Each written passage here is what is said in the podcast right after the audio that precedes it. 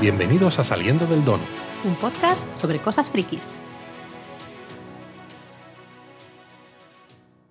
Bueno, bueno, bueno. Ey, has Eh. empezado al estilo tradicional. He empezado el estilo tradicional del Luisete porque sabía que lo echabais de menos dos- después de dos donuts empezando Laura y Yo lo he haciéndome intentado, burla. pero no es lo mismo. ¿Cómo que no es lo mismo? No, yo mira, mira. Pero tienes que encontrar tu manera, Laura. Bueno, bueno, bueno, aquí estamos. No sueno, no, no es yo, no es yo. Eh, tengo que pensar otra manera de empezar los pues donuts. eso, tienes que empezar de una manera que sea tuya. Tú lo haces muy bien, así que ¿por qué vamos a cambiar?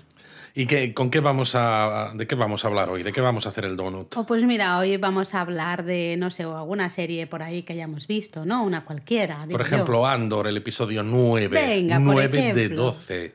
Eh, vamos llegando al final, ¿eh? ¿Nos Vamos llegando al final. Sí, sí, me va a dar mucha pena porque esta serie me está gustando mucho y estamos hablando de un episodio que se titula No nos escuchan, que dura 50 minutos, que bueno, lo he calculado al final, ¿no? Porque he visto a qué hora lo empezaba a poner y son en realidad unos 40-41 ¿no? de, de metraje, incluyendo la previa y demás, porque todo lo demás son esos títulos de crédito, que no es que sean muy largos, pero luego vienen todos los de las traducciones a 237 millones de idiomas diferentes. Se hace corto y a la vez se hace muy largo. Se hace muy largo. Porque continúa siendo de verdad hiperopresivo. Eh, yo ha habido un momento que me, o sea, me he incorporado en el sofá, estaba muy nerviosa.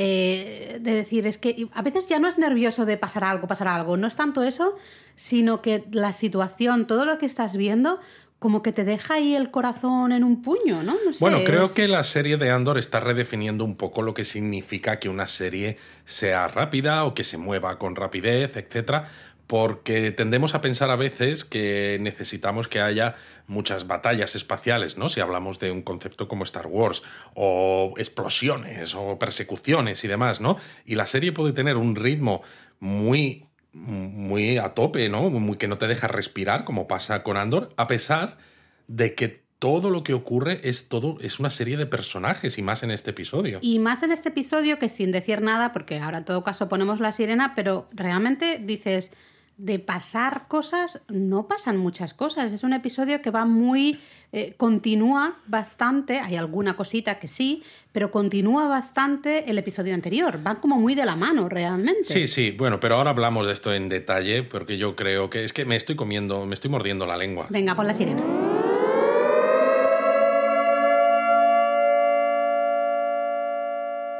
Ahora, Luis, ya puedes hablar. Decía que me estaba mordiendo la lengua porque realmente he leído en, eh, que ha habido una entrevista, no sé si con Tony Gilroy, ¿no? el showrunner o demás, que decían que la serie consistía en dos arcos de tres episodios, ¿no? El 1 al 3 y el 4 al 6 que ya hemos visto, un episodio intermedio como de transición que sería el el siete. 7, un arco de tres episodios de nuevo, que sería el 8, el 9 y el 10, con lo cual ahora estaríamos a la mitad del arco, ¿no? Que dices, vale, me, Me encaja. encaja, sí. Y luego un arco final de solo dos episodios. Vale. Eh, lo que pasa es que, bueno, en este episodio ha habido alguna sorpresa, pero yo lo he sentido muy de, de continuación de ese episodio 8. Tiene, ¿no? tiene sentido totalmente, ¿no? Sí. Con esto que, eh, que se está, que se está contando. Porque la verdad es que sí, eh, hay una sensación de que el imperio cada vez va a más, una sensación también cada, cada, vez más, opresiva. De una manera muy realista. Claro, muy Porque no es, aparece Darth Vader, que a todos nos encanta, ¿eh? No, no me entendáis mal, no quiero decir No que aparece cuando Darth aparece... Vader, no, le hace el- su carencia de fe resulta molesta, Exacto, no eh, es mata esto. a todos, luego destruyen con la estrella de la muerte a los que Y faltan por matar y ya está. No, pero eso nos gusta, ¿no? Eh, eh, está guay. No, no voy a atacar para nada eso. Y aquí vemos otro imperio muy diferente. Es, es mucho más real. Yo lo he realmente dicho- Lo sientes como que realmente esto está pasando en algún lugar. O sea, lo sientes como real. Y dices, si yo estuviera en esa situación, en ese lugar, en esa posición, ¿cómo estaría? ¿No? Realmente se Yo- siente mucho más real. Yo lo he dicho en otros donuts, eh, este imperio me da miedo de verdad mucho más que los anteriores, porque evidentemente, ¿no? Eh, decíamos que el imperio se basa mucho en, en genocidios, ¿no? Que hicieron los nazis, en incluso en lo referente a la estética, ¿no? De los cascos de Darth Vader y ciertas cosas. Pero claro, eh, te puedes quedar con los detalles, ¿no? A alto nivel, ¿no? Decir, fíjate, ¿no? Los campos de concentración, ¿no? La estrella de la muerte con Alderán. ¿eh? Pero puedes bajar al día a día, ¿no? A esa mezquindad del día a día, esa violencia constante de sentir que siempre estás en peligro, que hagas lo que hagas, siempre hay alguien que te está vigilando y que, y que está mirando con lupa cada cosa que haces y en cuanto des el más mínimo paso en falso, estás muerto, ¿no? Que es algo que hemos visto, ¿no? Eh, en otras películas, por ejemplo, sobre la Alemania nazi y demás, y que a veces precisamente te afecta más porque no son esas grandes historias, sino que son esos, esos detalles reales que te afectan a la vida cotidiana y aquí en Andor, el imperio, por eso a mí me da mucho más miedo que nunca. Sí, totalmente. De hecho, la que más miedo da es Dedra. Eh, impresionante este personaje, de verdad, desarrollo de personajes en esta serie de mil, no de diez, de mil. Muy bien escrito, está muy bien interpretado. Impresionante, porque la vemos, bueno, eh, que se pone, a, empieza a interrogar a Vix, la, chica esta de, de, Ferrix, ¿no? Y la manera que ella habla, Dedra, eh, la postura un poco que tiene, ¿no? Lo calmada que está, lo segura que está. Lo despacio que habla, ¿no? Cómo vocaliza para que ella entienda Vix todo lo que le va a pasar si no colabora. Además, cómo cuenta ciertas cosas para ver eh, qué sabe Vix, qué no sabe, qué Vix puede decirle a ella, ¿no? Qué información le puede sonsacar. Uf, a mí me daba miedo, pero miedo atroz, absoluto. Exacto, ¿no? Porque le cuenta cosas que han sacado de la, del interrogatorio que le hicieron al, al amigo, el que era el, bueno, el, que el empleado este o el dueño de la estación de... La tienda de repuestos, La tienda de repuestos, donde estaba la estación de comunicación que, que Vix utilizó, ¿no? Y claro, Dedra le dice, sabemos que te has visto cara a cara seis veces con Lucen, ¿no? Porque claro, lo que están buscando no es solo a Cassian Andor, sino sobre todo a Axis, ¿no? Que es Lucen, que todavía no saben quién es. Y hay un momento muy curioso eh, que Vix, eh, porque eh, Vix está atada en la silla. Eh, bueno, no, en ese momento está sentada todavía bueno, pero ya se ve que van a iniciar ese, entre comillas, tratamiento, ¿no? Esa manera sí, pero antes de esto todavía información. hay un momento en el que parece que Vix va contando cosas hasta que Dedra le pregunta. No, Vix no, habla nada. Sí, le cuenta algunas cosas cuando a lo que a lo que Dedra le pregunta, no sé quién me ha dicho qué, y ella dice. Solo, es eh, lo único que dice, claro, creo. pero ¿eh? dice suficiente para que llegue Dedra y le haga la pregunta de cuándo ha sido la última vez que has visto a Andor. Y en ese momento Vic se queda callada y sabemos, oh my god, claro, aquí va a llegar el tema. No, de hecho, Vix le dice. Eh, si no te lo vas a creer. Pues eso, después de eso le dice, te puedo contestar, pero no te lo vas a creer. Y Dedra dice, no, seguramente no. Y eso da mucho miedo, ¿no, Luis? Porque eh, en la manera en que Vix justamente contesta a eh, no, te, no te lo vas a creer, con lo cual, ¿para qué me, me, estás haciendo preguntas si no me vas a creer lo que te voy a decir? Da mucho más miedo. da mucho más miedo porque deja, pues deja claro, sí, deja claro que realmente van a hacer el procedure, ¿no? El procedimiento este médico barra tortura. Bueno, médico de médico tiene lo que yo de, en fin. Sí, bueno, es que claro, porque lo dejan en manos de un doctor, el doctor Gorst, que para mí es una especie de doctor Mengele, ¿no? Así nazi también. Otro que tal baila, otro que da miedo atroz, porque el tío está ahí hablando hasta con una sonrisita en la boca, hablando pues básicamente de una vez un genocidio que hizo el imperio en un planeta, ¿no? No recuerdo exactamente. Dyson, creo. Vale. Dyson. Eh, y dice los gritos, ¿no? Eh, que lo grabaron todo, los gritos de, de todos los nativos, de la gente de ese planeta pues llevaron básicamente a los pobres imperiales que estaban ahí pues a volverse cucús, ¿no? Completamente. Y básicamente eso es lo que usan para, para esta, este, esta tortura. Es peor todavía, porque dice que han eh, procesado esos gritos y encima se han quedado con la parte de gritos y lamentos de, los, niños, ¿no? Es decir, os estamos matando a absolutamente todos y nos estamos quedando con los niños a los que estamos pasando también por la piedra, porque es como, ¿para qué vamos a dejar niños? Somos el imperio, nos da absolutamente igual, porque así tiene más efecto todavía como manera de extraer información, porque claro, el escuchar eso te deja totalmente tocado.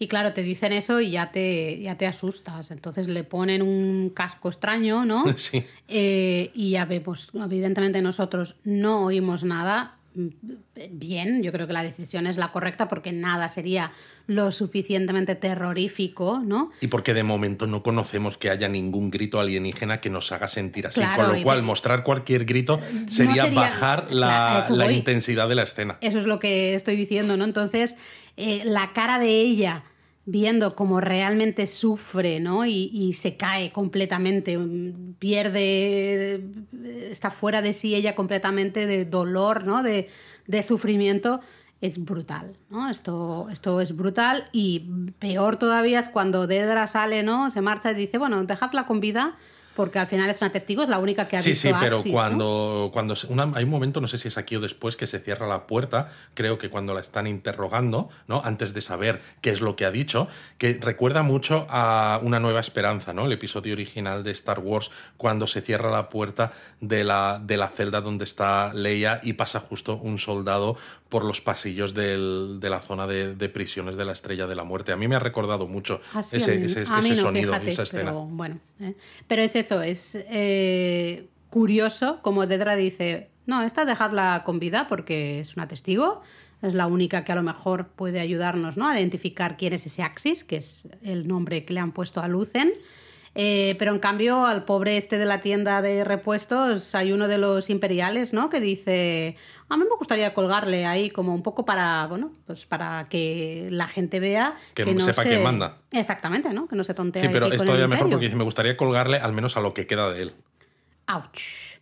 Y, ella dice, pues haz lo que te dé la gana. O sea, a mí me da lo mismo. A esta me la mantienes con vida, pero al otro como si quieres hacerle trocitos. Le da absolutamente igual. La manera que tienen de discutir eso, que es una frase de nada, no es nada, pero es tal...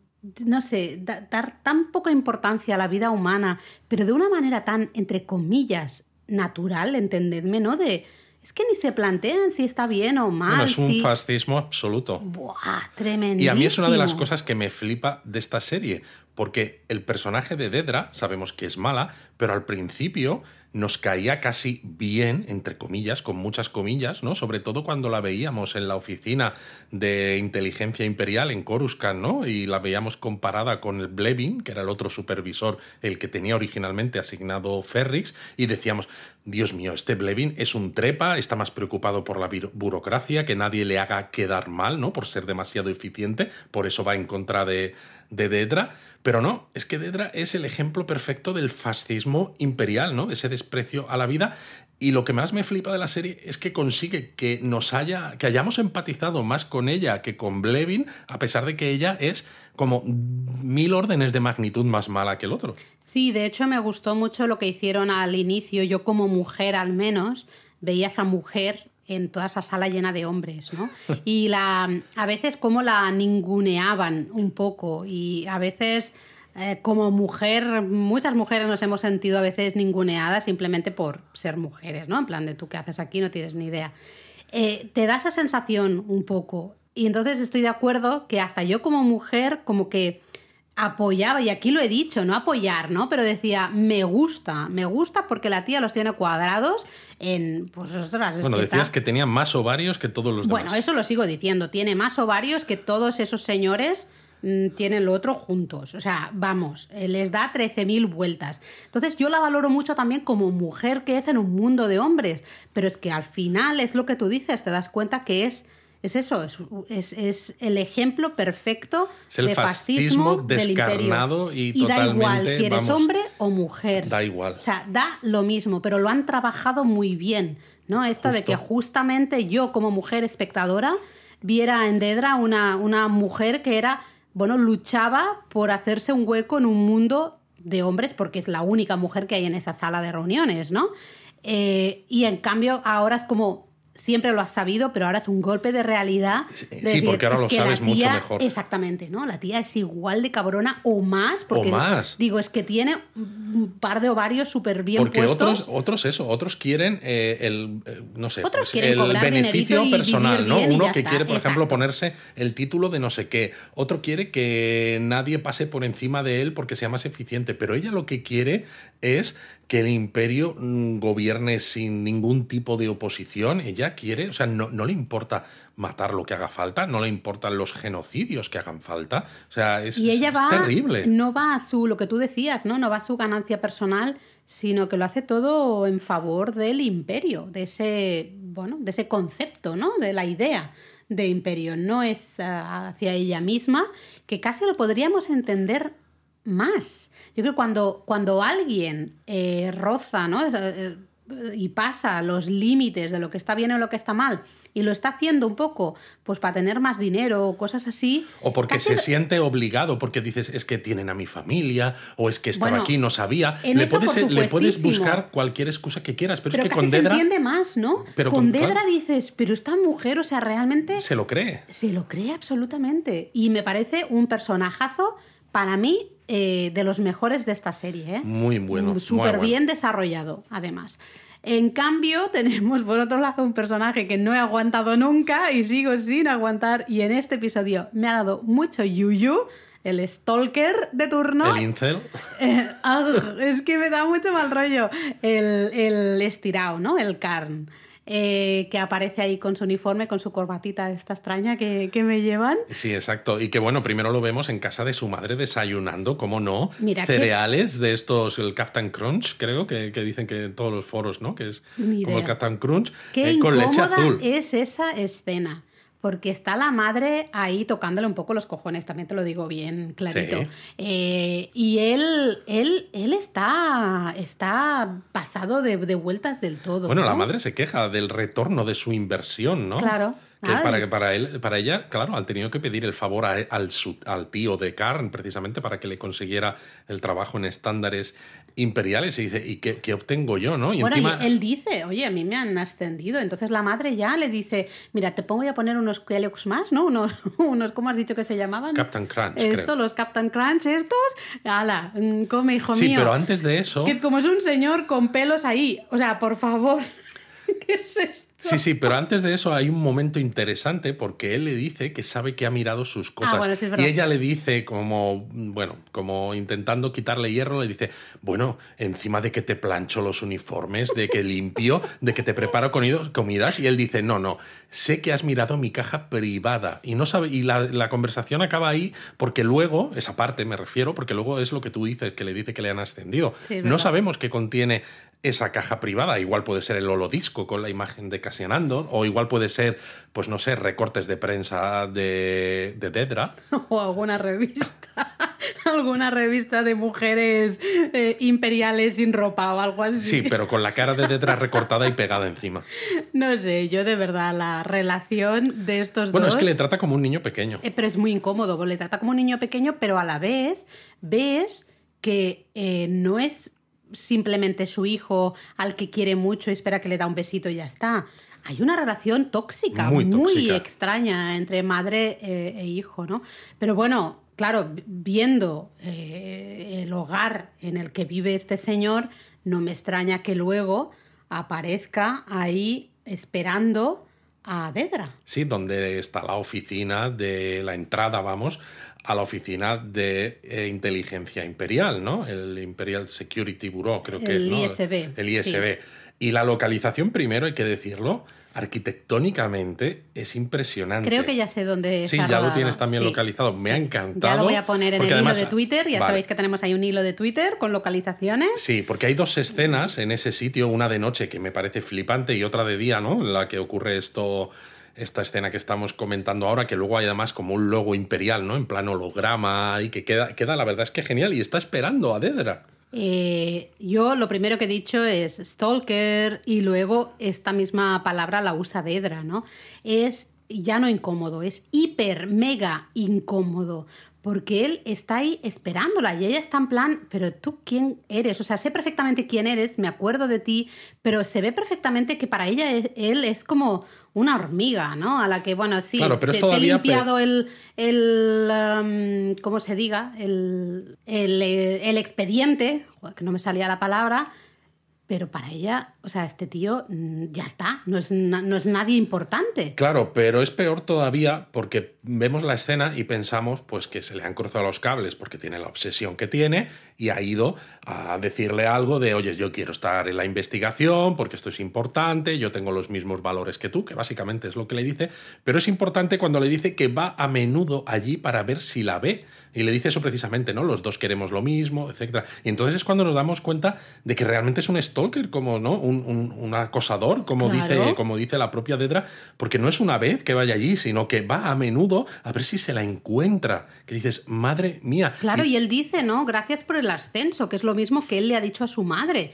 Y ella dice, pero ¿qué me estás contando? ¿De qué ascenso me hablas? Solo es eso, te limpiamos el expediente, o sea, en plan de favor. Le tienes una segunda oportunidad, pero ya está. Y ya está, pero ella evidentemente no le da para nada ningún tipo de importancia y en cambio él se cree, yo qué sé, que es el mejor amigo de Dedra. Bueno, más que mejor amigo, tienen un intercambio de pareceres que a mí me da la sensación que él se cree que está enamorado, entre comillas, de, de, ella. ¿no? Es un enamoramiento que es ficticio, evidentemente, que es más bien para mí una proyección en ella de todas esas frustraciones y obsesiones que él tiene, pero como Dedra personifica todo lo que él cree que es bueno acerca del imperio, ¿no? Todo ese orden, el trabajar por lo que cree que es correcto, digamos que está proyectando en ella todo eso y se siente casi enamorado. Sí, yo no sé si enamorado es la palabra, a mí no se me hubiese ocurrido, la verdad, llamarlo así, pero sí está claro que está obsesionadísimo y además este chico tiene un problema grave, mm, vive en una realidad alternativa, eh, cree cosas que no son así, de verdad, o sea, realmente está fatal de lo suyo, está muy, muy mal porque es que no, no entiende realmente la realidad en la que se encuentra. Él piensa que, está trabajando casi, ¿no? Con codo con codo, con Dedra, que le ha ayudado y que le puede ayudar un poco más, que a ver cuándo pueden seguir hablando y, y localizar, así le ayuda a localizar a Andor. Y es como ella es en plan, como te vuelvo a ver aquí, chaval, no sé, a ver si te voy a llevar a algún sitio chungo, ¿no? Es que Sí, bueno, le, amenaza con que le puede arrestar y todo eso. Sí, es que claro, a ver, eh, no sé, a mí al final, como le arreste, al final es lo que yo decía medio en broma, al final este acaba en Narkina 5, ¿sabes? En la misma. Que no, porque en el mismo nivel con, con Andor, que sería flipante. Pero bueno, hay unos intercambios luego dentro de la oficina del Imperial Security Bureau, esto que son muy interesantes, ¿no? Porque al principio ella está contando al, comandante Partagaz eh, pues el resultado de sus investigaciones, ¿no? Y le dice no, pero no sabes todavía quién es Axis. Y dicen, no, es justo lo único que no sabemos, pero empiezan a atar cabos de que mm. Andor pudo estar involucrado en Aldani, cosa que le interesa muchísimo al comandante Partagas y le dice, muy buen trabajo, y le pregunta sobre la madre, la madre de Andor, de hecho la llaman así, la madre. Y Dedra dice que todavía no la han interrogado, pero que la tienen vigilada a todas horas y que, bueno, la están dejando de momento tranquila porque es mayor y eso, está totalmente vigilada, y es la conexión que tiene Andor con ese, con ese planeta. ¿no? Bueno, piensan que a lo mejor Andor se, vuelva, se puede volver a poner en contacto con su madre, ¿no? Es lo que ellos están pensando y están un poco esperando. Decir, vale, tenemos a la madre vigilada en el momento en que, Andor se, la contacte, los pillamos. exactamente. Pero es que encima parece que han encontrado un piloto rebelde con un elemento de estos imperiales robados, ¿no? De alta tecnología y le han interrogado otra vez el doctor este con sus métodos de estilo doctor Mengele.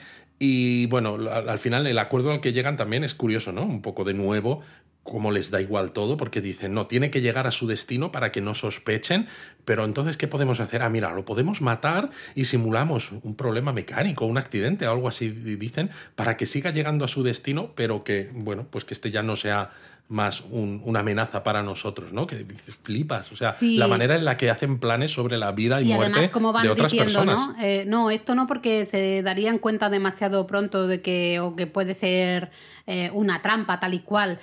Sí, la, pues eso, el, poco respeto, ¿no? O, es que cero respeto hacia la vida humana. Subhumanos para ellos sí, totalmente. Y es curioso porque es eso, ahora el imperio no tiene la sartén un poco por el mango, porque están vigilando ciertos movimientos rebeldes sin que los rebeldes lo sepan. Bueno, sí, no, porque claro, eh, son los primeros que no saben que Andor justamente está en esa Bueno. prisión, bueno, en esa prisión, sí, en ese... Prisión fábrica. Sí, eh, prisión fábrica, así que en fin. ¿eh? Nos vamos con una de mis también personajes favoritas, eh, Mon Mothma. Y aquí hay un poco un momentito muy interesante, una mm, así una cosilla que no nos esperábamos. Realmente ha sido toda una sorpresa del, del episodio, ¿no? Sí que empieza muy deses- desesperanzador la vemos a ella en el Senado hablando ¿no? contra esa nueva ley que habíamos ya El visto. PORT, ¿no? El PORD este. Exacto, ¿no? Y que dices que, claro, esto de resentenciar a la gente, el, eh, vamos un camino hacia el autoritarismo. Y hay muchísimo movimiento. Algunos senadores sí que la escuchan y a lo mejor la aplauden, pero muchísimos es en plan que casi que te calles, ¿no? Larga vida al imperio, ah, ves que se van apagando las lucecitas, ¿no? Como de los escaños esos. Los escaños flotantes estos. Sí, se van retirando. Y de hecho ella cuando sale, ¿no? Eh, se mete en la limusina, la cara que tiene es una cara totalmente... Es una cara de, qué estoy haciendo con mi vida y con mi tiempo, de ¿no? no Porque estoy, más. estoy discutiendo cosas que no van a ninguna parte porque a nadie le interesan, eh, todo el mundo mira para otro lado. Se, se está dando de golpes contra la pared todo el rato, o sea, es, es terrible, terrible. Y encima va el chofer, que ya sabemos, claro, todos no nos podemos fiar mucho del chofer, estamos todos con el chofer ahí en plan, este chofer está puesto ahí para espiarla a ella. Pues el chofer le dice que su hermana está en casa. Y ella, la cara que pone claro. es de... eh, Pero claro, intenta disimular, ¿no? Porque claro, Claro, tampoco se fía del chofer. Y es en plan... Porque "Oh, claro, oh, oh, Mon Mothma ha visto Downton Abbey y dice, el chofer se va a liar con mi hermana. Oye, no hagas spoilers de otra serie aquí en plena serie. No sabemos si eso ha pasado o no. En esta galaxia, Downton Abbey a lo mejor existe de otra manera. De enseguida vemos eh, la casa de Mon Mothma y vemos a la hija de Mon Mothma que por primera vez no, es, no resulta rara, no resulta mm, extraña, sino que simplemente está feliz porque ha llegado su tía. Y cuando dice el nombre, eh, Luis y yo, claro, nos hemos quedado en plan de, ah, vale. Claro, Entonces porque ya grita encaja. tía Bell antes de que veamos quién es su tía. Y claro, yo he dicho, Bell. Y ya Luis y yo nos hemos mirado en plan de Bell. Claro, ahora Pero ha habido un momento que nos ha costado hacer el. A mí no, ¿eh? A ti no. a No, mí sí, porque nada. cuando ha dicho Bell, ha habido un momento de un milisegundo que. Pero si te he gritado, yo he dicho, Bell. Claro, pero ha habido un milisegundo que ha sido que yo estaba pensando, Bell, ese nombre me suena mucho, lo he escuchado antes. No me ¿Cuál es? Y digas. luego, pero o sea, un milisegundo. Y luego ha sido como, me cago en la leche. No, no, yo Esta sí. es la familia de Claro, yo Bell. he, he gritado Bell, ¿no? En plan de ¡Hola! O sea, es, es- ya sabemos quién es, ¿no? Evidentemente aparece ahí Bell. Y ahora ya sabemos. Con un claro, vestidazo ¿no? Se- también. Se, nos dijo que Bell era de buena familia. Bueno, se dio a entender ¿no? en esa conversación que tenía con su chatungui en, en Ferrix. Eh, y claro, ya ves si es buena familia, ¿no? Hermana de Mon Mothma. Exacto, y Mon Mothma está preocupada de que Bell esté asumiendo riesgos, ¿no? Porque y en ese momento, en esa conversación, te hace pensar, pero es eso, muy rápido, porque luego lo resuelve muy rápido, es, eh, ¿realmente Mon Mothma está al tanto de lo que está haciendo Bell? Y le dice, ¿qué te está haciendo hacer? ¿No? Y dices, vale, exacto, exacto, ¿eh? ¿qué te está haciendo hacer él? Y dices, vale, lo sabe. Entonces, Sí, sí, sí, pero ella se hace un poco la despistada, ¿no? Claro, también porque en esa casa es que... las paredes oyen. Yo no me atrevería a hablar de nada. En la cena eh, aparece, reaparece muy brevemente el marido de Mon Mothma, que anda, qué majo también el marido, ¿eh? Me manda ahí a Bel a ver si se casa ya de una puñetera vez. Bueno, claro, y- porque Bell dice que va a hacer la peregrinación, que debe ser algo que se hace típicamente en Chandrila, ¿no? Y el marido le habla algo de casarse, ¿no? Pero él dice, busca entre los viudos, ¿no? Porque claro, no va a haber disponibles, porque recordemos, Claro, ¿no? la, Que en Chandrila que es muy mayor. es normal casarse a los 15 años que vimos en el episodio anterior. Entonces, claro, Bell no es que sea vieja, pero ya no tiene 15 años. A mí me ha encantado la frase que Bell dice, todos los buenos están pillados ya. Eh, la risita de Mon, como, como escondida, ¿no? Para allá, mirando para otro lado, en plan de, ay, hija, ¿no? Que, que, o sea, Si yo te contara lo que es bueno Exactamente, o claro. no. Mira, yo me estaba partiendo de, de la risa, ¿no? De esa, eh, esa risa irónica un poco de Mon con, con esa frase que, que ha lanzado su, su hermana, ¿no? Y encima el marido le habla, claro, también a Bell de Ty Colma, este, el banquero, le dice, no, bueno, ha vuelto a aparecer, ¿no? Y habla el novio de Mon, ¿no? El antiguo novio. El antiguo novio. ¿no? De, de Mon. Eh, poco más vemos de, de, la familia, pero aparece... Sí, pero se ve que no hay mucho amor ahí entre Bell y el marido de Mon Mothma. ¿eh? Bueno, eh, yo soy Tim Bell, a, vamos, Total. al máximo. Ese señor no me gusta, no me cae bien y uy, uy, algo se viene con ese señor. Pero bueno, justamente aparece el banquero en casa de Mon y, y, la tensión que hay en ese momento es terrible, ¿no? Porque le dice que lo del dinero que uf, pinta muy mal. La explicación que da, ¿no? Es un poco que en el momento en que la inspeccionen, la pillan. Claro, porque son 400.000 créditos que hay que justificar, que ella desvió, supongo, mm. pues para pues estas cosas que hacen. Como rebeldes. que era para fines benéficos, pero realmente era para la rebelión. Bueno, es como, como si te llega el gestor y te dicen, ¿qué te has gastado este dinero? Es como no tengas la factura. Exactamente. Los que tenéis empresas como nosotros, Exacto. pues lo Y los gestores son como el imperio. La nuestra es, vamos, no deja factura, no te perdona ni un La nuestra es como la de Dramiero esta. Oh, ya te digo.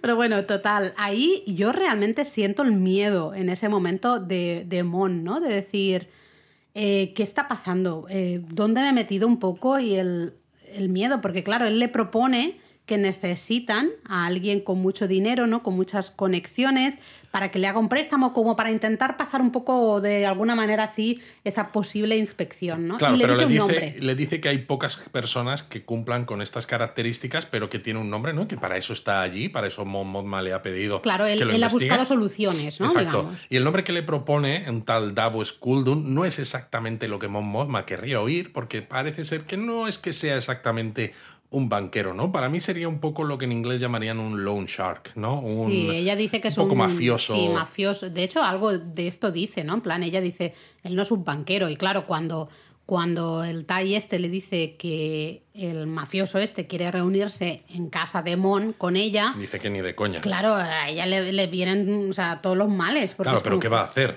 Claro, es que está un poco entre la espada y la pared. ¿no? Porque además. Mothma dice, ¿qué va a pensar de mí? Y es curioso, ¿no? Aquí lo triste también que es a veces intentar hacer las cosas bien porque te encuentras súper solo, de, porque de hecho Te- Ty Coleman le dice, pues va a pensar de ti lo mismo que piensa del resto de clientes que Mm. ya tiene, que quieren proteger lo suyo, que nos viene a decir que básicamente todo el mundo está de mierda hasta las cejas. Y vemos que esto va a tener que pasar, ¿no? porque con estas nuevas leyes que hay, eh, la inspección va a llegar sí, o hay sí. una, una Se frase que un dice poco que Ty Coleman, ¿no? Como que el tiempo es el problema, algo así, como que no lo puedes, mm, no puedes... Que eh, no puedes simplemente cruzar los dedos y y esperar, esperar que, no, te inspeccionen. O sea, no sabes cuándo te va a venir, pero sabes que te va a venir. Porque a lo mejor en el pasado podía ser así, ¿no? Solo se inspeccionaban a lo mejor, pues bueno, eh, a ciertos... ciertas personas que pues, eh, llamaban la atención o había ciertos movimientos, lo que fuera. bueno, como Hacienda, pues que hace Exactamente, inspecciones a ¿no? unos cuantos, ¿no? Al azar. Pero En aquí parece aquí- que van a ser a todos. Eso es, eso es, ¿no? Y hay un momento de, para mí, desesperación absoluta, terror absoluto, una mezcla de dolor y de miedo eh, cuando Mon se despide de Bell, ¿no? Que Bell se, se marcha. Y, y hay un poco la pregunta de qué estamos haciendo. ¿no? Eh, ¿Cómo nos hemos metido en esto? ¿no? ¿Qué estamos haciendo? Y Bell le dice que han decidido tomar partido contra la oscuridad o algo así. Sí, o contra estos oscuros tiempos, Sí. ¿no? Que es algo muy parecido a lo que decía Obi-Wan Kenobi en el episodio 4, ¿no? Una Y es nueva muy esperanza, lo que le bonito, ¿no? decía a Luke. da un poco de esperanza justamente a En- ese ambiente tan cargado. Eh, Mon, como hermana mayor, le dice, sea una niña rica y consentida durante un tiempo, anda, ¿no? En plan de no te metas en más líos, porque Exacto, al menos disfruta lo que puedas eh, durante un tiempo, ¿no? Y aléjate de, del foco. Y en ese momento yo creo que todos los espectadores pensamos, bueno, a Abel le quedan dos episodios. Sí, porque yo he pensado, ¿no? Que si Andor, eh, por ejemplo, todavía está dudoso entre meterse en esta incipiente rebelión o no, creo que, por ejemplo, la muerte de la tía Petunia, ¿no? Su madre, puede hacer que cambie, que no sabemos si ocurrirá o no, pero para mí creo que puede hacer que cambie eh, su manera de pensar. Y creo que para Mon Mothma, que de momento está yendo todo el rato, ¿no? Pues con pies un poco de plomo, haciéndolo todo desde la oficialidad, ¿no? Y pues desviando un poquito de dinero, pero sin meterse en tanto jaleo como Lucen, creo que como se carguen a su hermana, entonces sí que va a decir, mira, me da igual todo y a tomar por saco. Y de hecho hay una, la escena final de este arco, ¿no? Eh, es una preciosa escena en la que ya se ha ido Bell, está Mon de espaldas frente a la puerta de la casa, ¿no? Todo muy lujoso. Y esa escena se mantiene, ese encuadre, se mantiene un rato. Y me ha gustado mucho porque me da, ¿no? Con una sola escena, sin nada más, me transmite una sensación de soledad brutal. Soledad y, para mí, terror, miedo. O sea, el miedo atroz de eh, me he metido hasta el fondo y no es que no quiera, eh, ya me está bien, pero realmente es, estoy preparada para lo que se viene. Eh, es un poco el, creo que se va a venir algo gordo, estoy preparada para ello. Cuando empecé esto, estaba preparada para ello, ¿no? Entonces... Se viene algo gordo y eso que en este episodio no hemos visto a Lucen, no ha salido. No, para nada. O sea, que cuando salga... Y una puntualización, antes decías lo de Andor y la muerte de la madre, yo es algo que en los episodios anteriores siempre he dicho, que para mí ¿no? me parecía que la muerte de la madre podría ser lo que hiciera que Andor se dedicara. El detonante. A, Sí, fuera el detonante. Ahora fíjate, después de este episodio he cambiado un poco de opinión y creo que ya su experiencia en este episodio en la cárcel, en las cosas que suceden y cómo termina, ¿no? Justamente este episodio, eh, para mí esto ya es un camino hacia la rebelión. Quizás sea un camino, pero de momento, ahora lo discutiremos un poquito más a fondo, creo que de momento sigue siendo una manera de salir él, no tanto de luchar por otros o por lo que es justo, sino de luchar por su propia libertad. Sí, pero también por lo que ve, porque mira, vamos a hablar de, de, justamente de Andor estando en la cárcel y así me quizá me explico un poco mejor, ¿no? Lo que quiero decir. Durante todo el episodio vemos que la mesa está en la que está Andor, pues están sufriendo para mantenerse ahí a flote, ¿no? Que no sean fritos por el, suelo este, porque Olaf, que es ese señor mayor, el anciano, pues el pobre señor está en sus últimas. Realmente. Sí, lo que pasa es que dice, bueno, menos mal porque le quedan pocos días para salir, pero la primera vez que le ves ya, sabes que no va a durar. No va, no va, a durar el episodio, efectivamente. Spoiler alert, no dura el episodio. Tenemos que poner sirena dentro de la sirena. Pero eh, se ve que hay mucha tensión en todo el, todas las escenas de la cárcel, ¿no? Porque vemos que están ahí un programa, ¿no? En programa, supongo que será en español, que es con las manos detrás de la cabeza, ¿no? En plan de no podéis mover nada. Sí, hay muchas escenas, sobre todo cuando están en esos pasillos. En los pasillos de cambio de turno. De cambio de turno, exacto, ¿no? Que se intentan comunicar con otros niveles, como con un lenguaje parecido al lenguaje de signos. Sí, un claro, porque no tienen otra manera de comunicarse, pero es complicado y lo más que se llega a saber es que parece que ha pasado algo con el nivel 2. Ellos están en el nivel 5, creo, pero no se sabe nada más. Sí, porque han estado mucho rato ahí en program, ¿no? Para, detenidos en, en, esos pasillos, en fin. Todo ese momento hay mucha tensión. Yo estaba súper súper ansiosa realmente, ¿no? Muy eh, diciendo, va a pasar algo, va a pasar algo, va a pasar algo. Realmente no pasa nada, eh, pero estás en plan, mm, me va a dar algo, ¿no? Entonces por la noche, cuando ya están en sus cubículos, eh, Andor intenta hablar con el jefe, con el Andy Serkis, ¿no? Kino, Kino, es el nombre del jefe, exacto. Y le pregunta cuántos guardias hay por nivel. Y Kino le dice que te calles, que te vas a meter a ti en líos y me vas a meter a mí y nos vas a meter a todos en, en líos, que te calles, que me olvides. Sobre todo porque a él le, quedan 217 días, ¿no? Que Andor se lo pregunta y claro, parece como que... Pues son unos cuantos también. Son unos ¿eh? cuantos, efectivamente, pero cuando algunos como Andor, ¿no? Eh, ha entrado ahí con seis años por simplemente hacer nada. De turista. Exacto, por estar de turista, pues dices, hombre, pues 217 pues eh, son poquitos. Es poco, sí. Entonces Andor justamente le dice la frase del título, un poco del episodio, ¿no? Nadie nos escucha. Eh, somos más baratos al final que los droides, eh, totalmente reemplazables. Es tremendo también, ¿eh? Porque es un, es un, universo muy tecnológico, ¿no? Desde la primera película hemos visto droides que son capaces de hacer casi cualquier cosa, en muchos casos mejor incluso que los humanos. Y aquí el imperio dice, preferimos tener mano de obra humana, que son trozos de carne, exacto, mm. que los reemplazamos facilísimamente, por si uno se pone enfermo, pues pongo a otro y ya está. Vaya, se lo reemplazan y se acaba esa escena con, creo que es el propio Andor, ¿no? El que grita no nos escuchan, ¿no? A la cámara. No, no. Y- no, la no, la cámara está mostrando el pasillo, ¿verdad? El pasillo que ya se, ha- que ya se han apagado las luces. ya está en rojito, ¿no? Es hot. Eh, y es, o sea, yo de verdad estaba que digo, es que no puedo ni casi ni respirar. Es súper opresivo, es muy wow, ¿no? En tensión.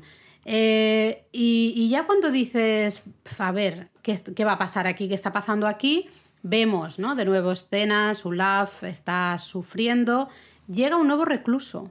Y vemos a Andor y a otro de los presos que están hablando, ¿no? De cómo, mira, fíjate, cuando, cuando baja el ascensor, entonces esto Está tocando no sé qué, eso significa que no todas las La zonas. barandilla no está cargada. Y el elevador parece que tampoco, o algo Ah, así. eh, y, y luego entiendo. Bueno, esto es que no me acuerdo muy bien, porque hay un momento que Andor se marcha Sí, como al justo baño. ahí. Es no, ahí, ¿verdad? ¿O Antes, de eso, antes de eso, Andor se marcha, se marcha al baño, ¿no? Porque es como en teoría su turno para hacer Para mear, necesidades, sí. ¿no? Y, y quita un panel y empieza como a rascar una que ya tubería. estaba rascada esa que ya tubería. estaba o sea, rascada que es algo que, que ya o él u otra persona también, o varios, están haciendo, que es como intentar romper una tubería. Bueno, no es un poco, es. y claro, justo de esto es cuando dicen lo del on program, porque hay un nuevo preso Eso en la, es, en la unidad. es. Esto nos muestra un poco lo que ya decíamos en el donut anterior del Que otro episodio.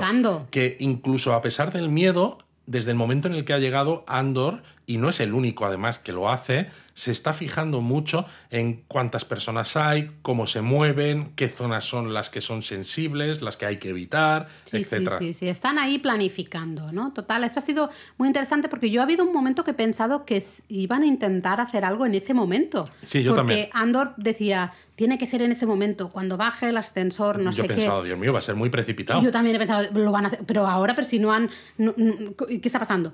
Y no, simplemente se están realmente preparando, ¿no? Eh, bueno, vemos al final del turno, les ponen de nuevo ahí el, en programa eh, y vemos que tienen que sostener al pobre Olaf. De hecho, como que le esconden porque el pobre Olaf no puede No se ponerse en sostiene ni de programa. pie. Entonces le medio tapan, ¿no? Entre todos para que no se le vea y de fondo vemos a la mesa que evidentemente ha hecho menos piezas ese día, pues que están ahí retorciéndose de... de Bueno, dolor, porque lo dicen antes por megafonía, ¿no? friendo. Dice, la mesa que ha hecho menos rendimiento, como que se prepare, y sabíamos que ocurre porque nos lo explicó Kino Mm. en el episodio anterior, pero no lo habíamos visto. Y en este episodio es curioso porque están mostrando, ¿no? Cómo sos- intentan sostener a Olaf que no se caiga, y están casi medio desenfocados, ¿no? Jugando con la profundidad de campo de la, del objetivo de la cámara, pero se les ve al fondo Sí. retorcerse de dolor, ¿no? Y casi es todavía peor, porque no son los protagonistas ni siquiera, es. O sea, es una manera como de decir. eh, pasamos de esto, ¿no? O no, no pasamos, porque evidentemente No, son nuestros compañeros, nos importan, pero es que no podemos darle más pensamiento a esto, porque es que entonces vamos a acabar fatal, que es un poco lo del episodio anterior cuando el otro se suicida, ¿no? Que pues no Le puedo tienes que darle. le tienes que quitar hierro porque pasa todos los días. Porque todos los días hay un turno que acaba frito. Claro. Y bueno, lo que temíamos que pasara, pues pasa. Están en ese pasillo, ¿no? Al final del turno y Olaf se cae completamente y piden a que, que vaya un médico. Eh, se queda justamente Andor con Kino, ¿no? Sí, primero está con el Melchi, que es uno que decíamos que ya sale también en Rogue One, ¿no? Es decir, que también va Ah, a ser de los rebeldes, pero llega Kino y le dice que se vaya, ¿no? Y se queda Kino con Andor. Y aparece un médico, pero... Ah, nos hemos olvidado de decir algo, Laura. Ah, dime. Claro, porque en la noche, en ese momento, cuando eh, Andor está hablando con Kino, con el jefe, también le dice, le pregunta que cuántos guardias hay por, en cada nivel. Lo he dicho, lo he dicho. ¿Sí? Sí, Ah, vale. sí, sí, que Andor le pregunta justamente cuántos guardias hay. Vale, Me vale, acuerdo que lo he sí. dicho porque eh, básicamente veremos Claro esta que es importante, es importante. esta pregunta es respondida al final del episodio, ¿no? Sí, sí, lo hemos Vale, dicho, lo hemos se dicho. me había ido. Eh, pues bueno, por sorpresa de nadie, el médico que aparece va vestido exactamente igual que los presos, todo de blanco, pero en otro color azul. Sí, debe los ser de presos otro son nivel. de naranjas, entonces es- él es azul, ¿no? Sí, o es de otro nivel, o es que él se dedica solo a la parte médica, no, no, lo sé, sé. también va descalzo, empieza a mirarle, no parece que tenga ahí mucho material para hacer grandes cosas, ¿no? Y básicamente se vuelve al, al, eh, guardia que hay y le pide una bolsa y una camilla. Y dices, pero. Sobre no todo cuando el guardia dice, nada". ya está pedida. Sí, bueno, exacto. El guardia de plan, no, ya, esto ya venía por, de fábrica por defecto, ¿no? Entonces dice que ha tenido un infarto, ¿vale? Masivo. Sí, pero dice casi casi, o sea, tiene mucha más suerte que el resto. Ojalá todos estuviéramos en su posición, ¿no? Dando Claro. a entender que evidentemente de ahí no sale nadie con vida. Claro, vaya spoilers, Laura. Bueno, es que toca- to- es que sale así, ¿no? Sí, sí, porque claro, Andor le pregunta, ¿no? Que qué ha pasado en ese nivel 2 y el médico le dice a Kino, en lugar de mirar a Andor, le dice que controle a sus hombres, ¿no? Y Kino, ahí vemos, ¿no? Eh, Durante Hay todo el episodio, cómo va cambiando de chip muy Sí. poquito a, a poquito, ¿no? Y en ese momento Kino, porque le tiene cariño también a este señor, a Olaf, y le dice, es que le quedan 40 días, solo tienes que darle algo para que aguante de pie. Y el médico le mira y le dice que es imposible. Y saca algo del maletín para inyectarle, diciendo, no va a sentir nada, sujetadle los brazos y las piernas. Y aquí no, ¿no? Le cambia la cara, incluso cuando se da cuenta de que lo que le está diciendo Que es que le le va a a Sí. eutanasiar. Sí, sí. O sea, que, que es brutal, porque el señor no está muerto, ¿vale? Ha tenido un infarto, ¿no? Pero podría tener algún tipo de atención médica, pero es como al imperio no le interesa. No. O sea, si no eres capaz de, De trabajar producir. y producir en esa fábrica prisión, pues estás mejor muerto. Sí, sí, sí. De hecho, a Kino se le hinchan un poco las pelotas hablando así, claro, y dice, a mí no me digas que controle a mis hombres y me vas a decir ya qué ha pasado en el nivel 2, ¿no? Y el médico, justamente como para quitarse al guardia de encima, para poder hablar con, entre comillas, un poquito más de libertad, pide a ese guardia, ¿no? Oye, ¿dónde está la bolsa y, el demás, la camilla? Y entonces el guardia se marcha un momento como para, en plan, voy a ver dónde está, ¿no? Y, y básicamente les explica, que a mí esto no me ha quedado muy claro, ¿no? Que alguien que acaba su condena Sí, en el nivel 4, pero hubo un error y al día siguiente estaba en el nivel 2. Exacto, y entonces se enteraron, ¿no? De- y, los mataron a todos. Lo que viene a decir básicamente es que nadie sale de allí. Y el- de, de hecho le dicen entonces, entonces es esto, ¿no? Y el médico confirma que efectivamente ya no, porque dice not anymore, ¿no? En inglés, es ya no sale nadie de aquí, ¿no? Es decir, que lo que ha pasado es que a alguien le soltaron porque cumplió su condena y el error posiblemente fuera que en lugar de llevarle, a lo mejor, no lo sé, a otra factoría o a otro planeta o algo, pues se le cruzaron, se le traspapelaron los papeles al imperio y lo metieron en la misma fábrica barra prisión en la que ya estaba. Con lo cual Entonces, él se, se, claro, habló, ¿no? Lo explicó al resto y por eso mataron a todo Mataron a todo el todos nivel los dos. del nivel para que Y nadie se enterara. qué barbaridad. Y aquí tenemos un problema, claro, porque esto, esto es un secreto a voces, se están enterando al final todos. Y primero con esos eh, el, el lenguaje ese de, de- Sí, pero más que un secreto a voces, sobre todo, es la constatación de que no hay esperanza No. y que da lo mismo lo duro que trabajes y lo en buena forma física que estés, tu destino ahora mismo al menos Es quedarte dentro de esa fábrica hasta que el día hasta el día que te mueras y de hecho no, pues al final les hacen salir de ese pasillo y vemos a Kino caminando delante de Andor y Andor le vuelve a preguntar a Kino cuántos guardias hay por nivel y ya sabemos lo que va a pasar y efectivamente Kino pasa. le responde no más de 12 Sí. y se acaba.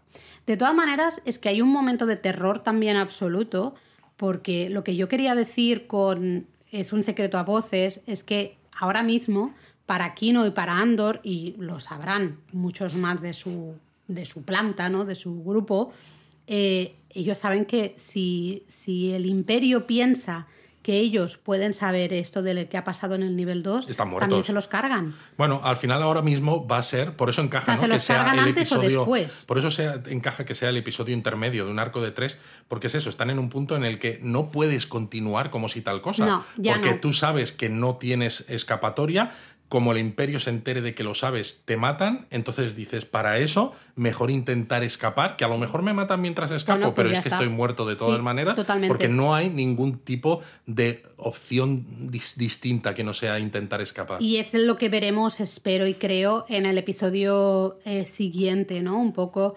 eh, todo esa... eh, si hoy hemos visto a Andor hablar con este otro chico, no me acuerdo del, del nombre, ¿no? Con lo de mira, el ascensor, la barandilla, no sé qué, ¿no? Que están como planificando un poco cuál es el momento de actuar para intentar atacar a los guardias y poder escapar de alguna manera.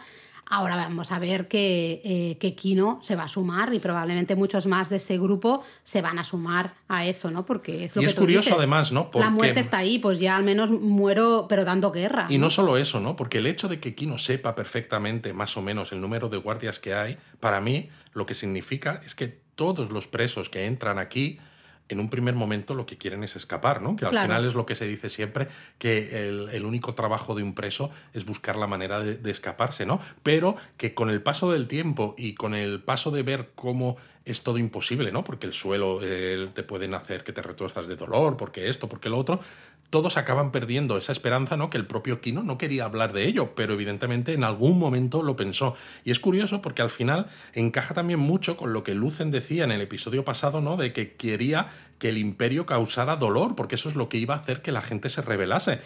Y gente que no quería rebelarse, como el propio Kino, porque decía, mira, o sea, no hay ningún sentido, no es imposible, es imposible pues escapar, pues voy a aguantar hasta el final de mi condena y ya está. Pero está consiguiendo el imperio que al final se rebelen, que es lo que yo creo que va a pasar en el próximo. Claro. Y de hecho el, personaje ¿no? de Kino, de Andy Serkis, eh, me gusta mucho también el crecimiento que le han dado, ¿no? La, eh, evolución. Bueno, es que Andy Serkis está, está, enorme. Está enorme el eh, señor. yo creo también que es otro de los destacados.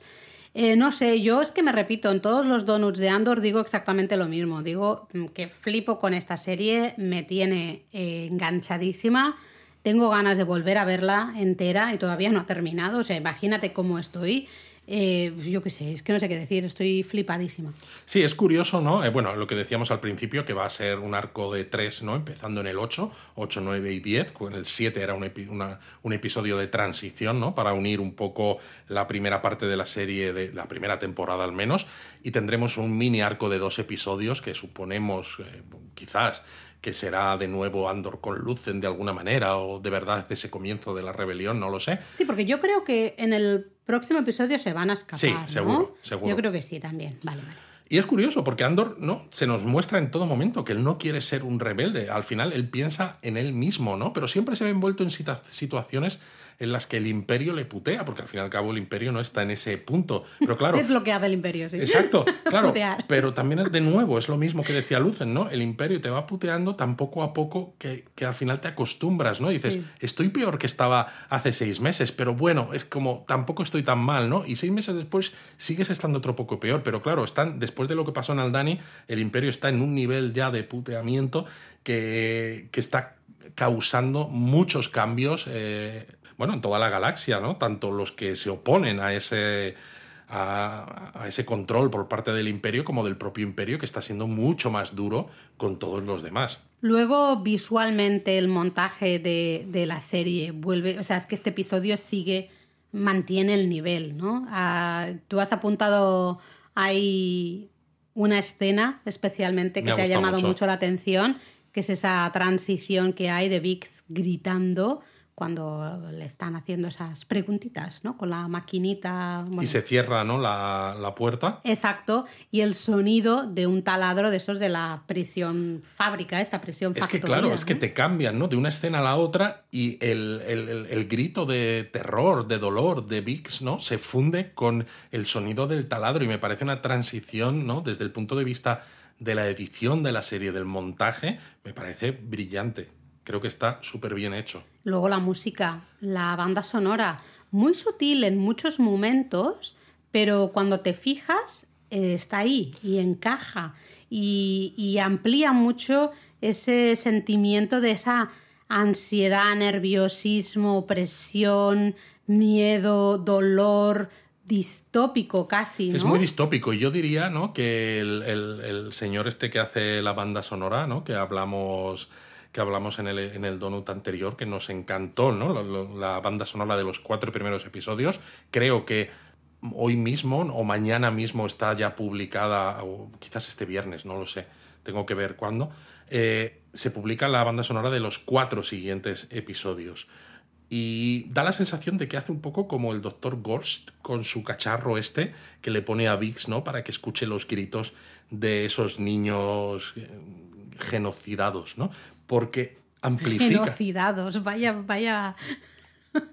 Vaya palabra. Sí, porque es que amplifica las no sensaciones. Reírme, pero... No deberías. Perdón. A mí me da la sensación de que la banda sonora eh, pasa casi a veces desapercibida y sin embargo te amplifica la sensación de soledad, de tristeza, de desesperanza. Total. De, de un mundo también. Terror. Eh, quizás muy mecánico, ¿no? En muchos momentos. Muy deshumanizado. Muy deshumanizado, sí.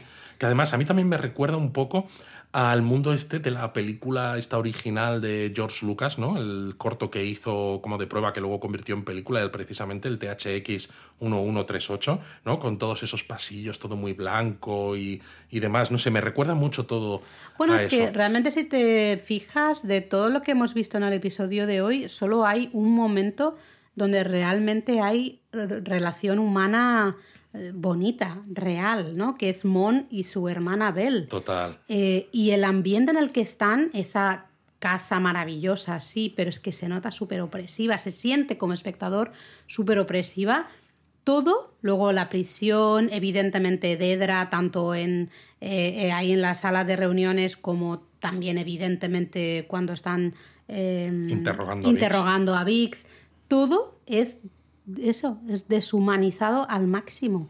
O sea, es que no hay. Es, es brutal. O sea, es que es tristísimo y da mucho miedo, ¿no? Da mucho miedo. Es curioso, ¿no? Que sea una serie que está teniendo muy buenas críticas, pero que sin embargo, en cuanto a cifras de visionado, no está siendo de las más vistas. Yo no lo entiendo, no lo entiendo porque es lo que os decía antes y llevo diciéndolo no sé cuántas semanas ya llevamos. O sea, eh, yo estoy alucinada con esta serie y lo vuelvo a decir, sigo diciendo que de todas las series que se han eh, estrenado en estas últimas semanas, mm, lo siento, pero si me tengo que quedar solo con una, me va a doler mucho, pero por el resto, porque también me gustan, pero me quedo con Andor. Sí, lo tengo y- clarísimo y tengo muchas ganas de volver a verla para poder fijarme en detallitos, en cosas En detallitos en que hemos ido vez- hablando, pero que dices, Exacto. bueno, pues ahora los voy a entender mejor Y cuando es que los lo vea. heavy es que no ha terminado. No ha terminado la serie y ya tengo ganas de volver a, A mí verla. creo que me va, va a ser ese tipo de serie que, aunque vea otras cosas de Star Wars que me gusten, va a ser como la comparativa, ¿no? Va a decir, está bien, pero se queda un poco lejos del nivel de Andor. Sí, a mí no me gusta comparar, ¿eh? Soy muy de cada, un poco cada serie. Sí, pero al final está, pero te, somos- te sitúa el estándar Sí, muy sí, arriba. sí, es verdad. Y Andor, yo de verdad creo que se han pasado el juego, pero a Es que además está súper bien escrita, está súper bien escrita y está muy bien interpretada. Muy bien rodada, muy bien interpretada, muy bien montada, ¿no? El montaje, la música, todo. O sea, todo. Es que yo de verdad no le encuentro ni un pero. Ni Así que solo. con muchas ganas de ver qué pasa la semana que viene.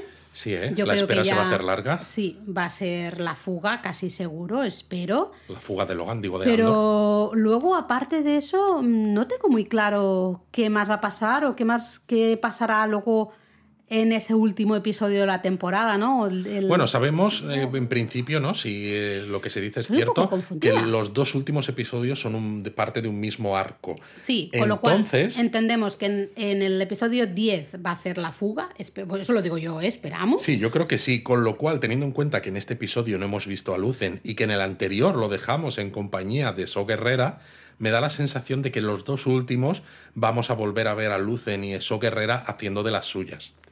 Me Ah. da a mí que sí. Veremos, veremos, yo tengo ganas que sea ya... eh, Bueno, cuando veamos el próximo, igual podemos hacer ya un poco más de, Sí, pues no sé, de bola de cristal en estoy muy de- a ver perdida, qué ¿eh? va a pasar en los dos últimos. Sí, sí, sí. Yo ahora mismo reconozco que estoy súper perdida y me encanta. Me encanta que me tengan así, eh, estando en un episodio 9, como hemos terminado de ver. Me gusta mucho mm, no saber exactamente hacia dónde. O sea, sí sé hacia dónde va, pero no saber exactamente qué va a pasar en el último, ¿no? Yo en el creo 12 de que, la que esta temporada. serie tiene cosas muy buenas porque tiene muy bueno que son 12 episodios por temporada, lo cual te da para contar las historias con un poco más de profundidad, ¿no? Y profundizar en los personajes. Tiene muy bueno que los personajes, eh, aunque alguno es un poco conocido como Andor porque salió en Rogue One, pero está por descubrir y el resto, muchos de ellos son totalmente nuevos, Nuevos. o la propia Mon Mothma, ¿no? Que sabemos que es la líder de la Alianza Rebelde, pero está también por descubrir eh, lo que ha pasado con ella en el pasado y que además que está claro que son dos temporadas, con lo cual los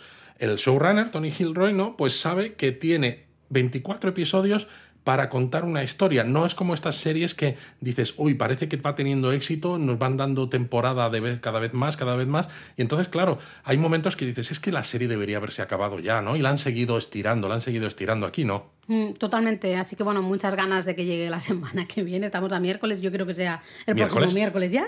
Eh, y veremos, veremos qué pasa. Os, Os queremos 3000.